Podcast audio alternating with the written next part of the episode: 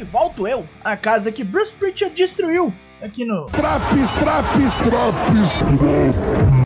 Eu sou o Douglas Vingo do Four Corners Wrestling Podcast. Está aqui o NXT 2.0 de 24 de maio. Atrasadão, eu sei, nos já costumeiros quase 10 minutos. Ui, caralho, desabou.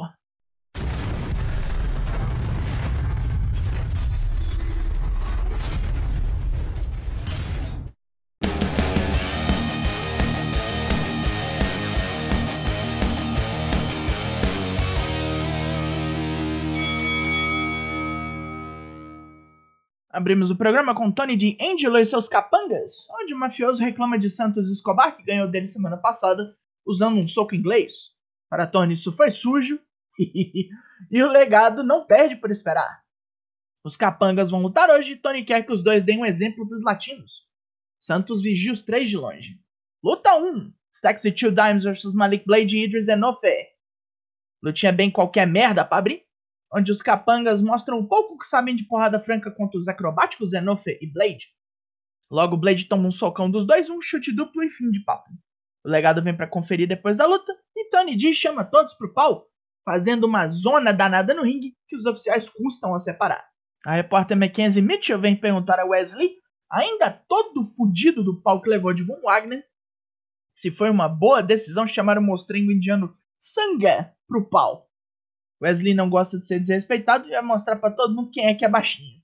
Mais uma vez, meu filho, pega leve na maconha. Luta 2: Wesley versus Sanga. Lee vira uma bolinha de pinball contra o grandão, atacando de todo lado e batendo onde dá. Sanga rebate vários ataques intercepta ali num ataque aéreo com um lariat bruto. Depois, cata um maconheiro no chokeslam e fim de papo. Squash de luxo isso aqui. Zion Queen vem falar merda pra Lee depois da luta mas Sanga dá um chega pra lá no cara.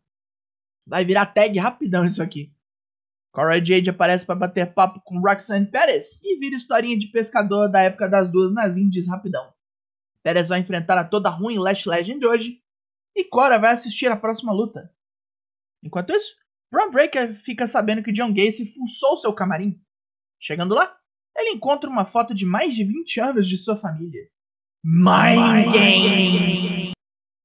Luta 3: Alba Fire vs Electra Lopes. Enquanto Cora Jade com pipoca, a madrinha do legadão toma um cacete monumental. Fire até leva umas porradas no ombro, o que impede a escocesa de usar seu Firebomb. Mas um Swanton Dive resolve a parada rapidão. Dei nem 3 minutos de luta isso aí. Damon Kemp é informado pelos irmãos Creed que sua luta com Roderick Strong michou porque Rod estourou o tornozelo. Kemp reafirma sua vontade de entrar para Diamond Mine e vai ver o que pegou com seu oponente. Mackenzie Mitchell volta para informar que Nikita Lyons também se machucou. Nossa senhora, tá, tá solta essa bruxa. E agora Fallon Henley passou direto para a próxima etapa. Só que Tiffany Stratton vem protestar e desafia Fallon pela vaga. A roceira topa. Burra pra caralho! Vamos ver mais mulheres se batendo agora. Luta 4: Lash Legend vs Roxanne Perez. Semifinais do torneio Breakout. Mais uma luta rápida onde Pérez faz o que pode para não ser pega por Lash e tomar um balão. E depois de amaciar o coco da toda ruim com vários cotovelões, consegue converter um powerbomb da oponente em seu finisher, o Sunset Flip Powerbomb conhecido como Pop Rocks. Graças a Deus que a Lash Legend não passou. A Toxic Attraction está aqui para Mandy Rose falar que Indy Hartwell cometeu o pior erro de sua carreira a chamar a loura torrada pro pau. Antes que as jabucreias possam xingar mais gente do elenco feminino, Katana Chance e Kaden Carter vão nas três, mas Mandy Rose escapa, porque vai lutar agora. Luta 5: Indy Hartwell vs Mandy Rose. Luta esquisitinha e sem química. Indy vai com certa vantagem, mas a briga do Team Ninja das Jabucreias espirra no ringside, com Jace Jane distraindo Indy, deixando mole para Jabucreia chefe derrubar a australiana com um joelhão muito feio. Quando a Toxic Attraction ganha, todos nós perdemos. Os trios se espancam loucamente mesmo depois do fim da luta, e Mandy Rose acha que está segura, até tomar um porradão de Wendy Chu, que ataca com uma franha de travesseiro cheia de bolas. Bola nas costas é sacanagem. As piadas estão ficando muito fácil. Braun Breaker é entrevistado e perguntado se Joe Gacy está começando a afetá-lo. Respondendo negativamente, Breaker toma um susto quando o Titantron começa a passar cenas de um jogo de futebol de sua juventude. Um dos muitos que seu pai perdeu. Porra, Ângulo de raivinha do pai não, né, velho? A Pretty Deadly está pronta para zoar o barraco dos irmãos Creed, sendo que já fizeram isso literalmente quando arrebentaram o vestiário da Diamond Mine. Eles ainda zoam Roderick Strong e dizem que os irmãos não estão prontos para enfrentar a dupla mais forte e mais boa pinta do NXT 2.0. Yes, boy! Luta 6: Tiffany Stratton vs Fallon Henley, semifinais do torneio Breakout. A Patricinha bombada vem raivosa e arregaça bem a roceira, que reage depois de estragos feitos em seu joelho. Em um momento de vantagem, Fallon tenta pegar impulso para atacar correndo, mas seu joelho finalmente cede, dando a Stratton a chance de acertar um Draps fudido e uma Spinning Vader Bomb para vencer. Graças à burrice da outra, a Patricinha pegou passaporte VIP para final do torneio Breakout, olha aí. Infelizmente, Grayson Waller vem para comemorar também. Nem um dia livre desse bosta. Kaden Carter e Katana Chance proclamam um desafio a Toxic Attraction, cansaram de esperar e estão de saco cheio das jabucreias. No In Your House semana que vem é a melhor hora para isso. O Andy Chu pega essa onda e também desafia Mandy Rose pelo título principal. Temos uma vinheta de estreia para Fia Hale, que em outras freguesias era Nikita Knight. Ela é uma pirralha, pirralha, que acabou de se formar no segundo grau e está vendo como vai equilibrar seu treinamento no NXT com a faculdade que ainda não escolheu. Puta que pariu, essa menina me fez sentir com uns 90 anos agora. Duke Hudson vem tirar o seu da reta e informa Braun Breaker que nada dessas coisas hoje foi obra dele. Mas ele também não tá nem aí se Breaker tem problemas com o pai e toma um sacode do campeão. Luta 7. Ikemen Jiro vs Von Wagner. Jiro toma fumo por 4 minutos numa luta muito, muito besta com mínima reação. Wagner ganha, óbvio. Depois que termina, Sofia Crowell ordena que Wagner jogue Jiro na mesa dos comentaristas. Mas Josh Briggs impede o assassinato.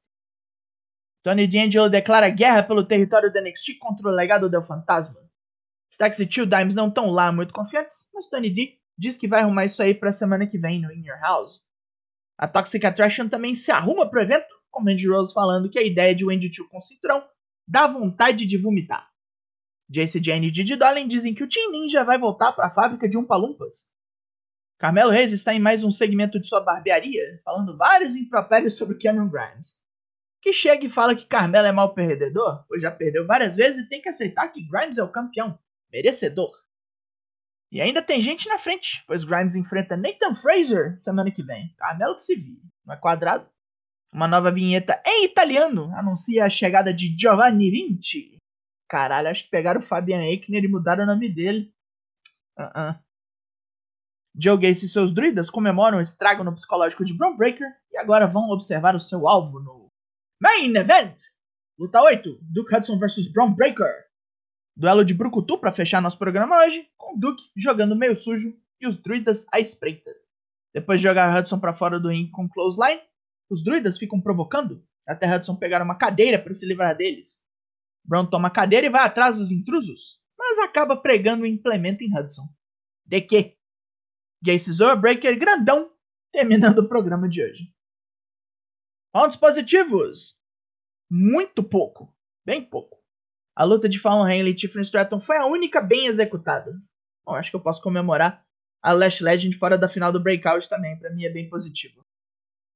Pontos negativos. Muita luta ruim ou desconjuntada. Os angles de comédia chegaram no fundo do poço e cavaram mais um pouquinho. E esse field pelo título principal não funciona. Só é uma bela merda. Belíssima. O NXT 2.0 dessa semana ganha a nota 3 de 10.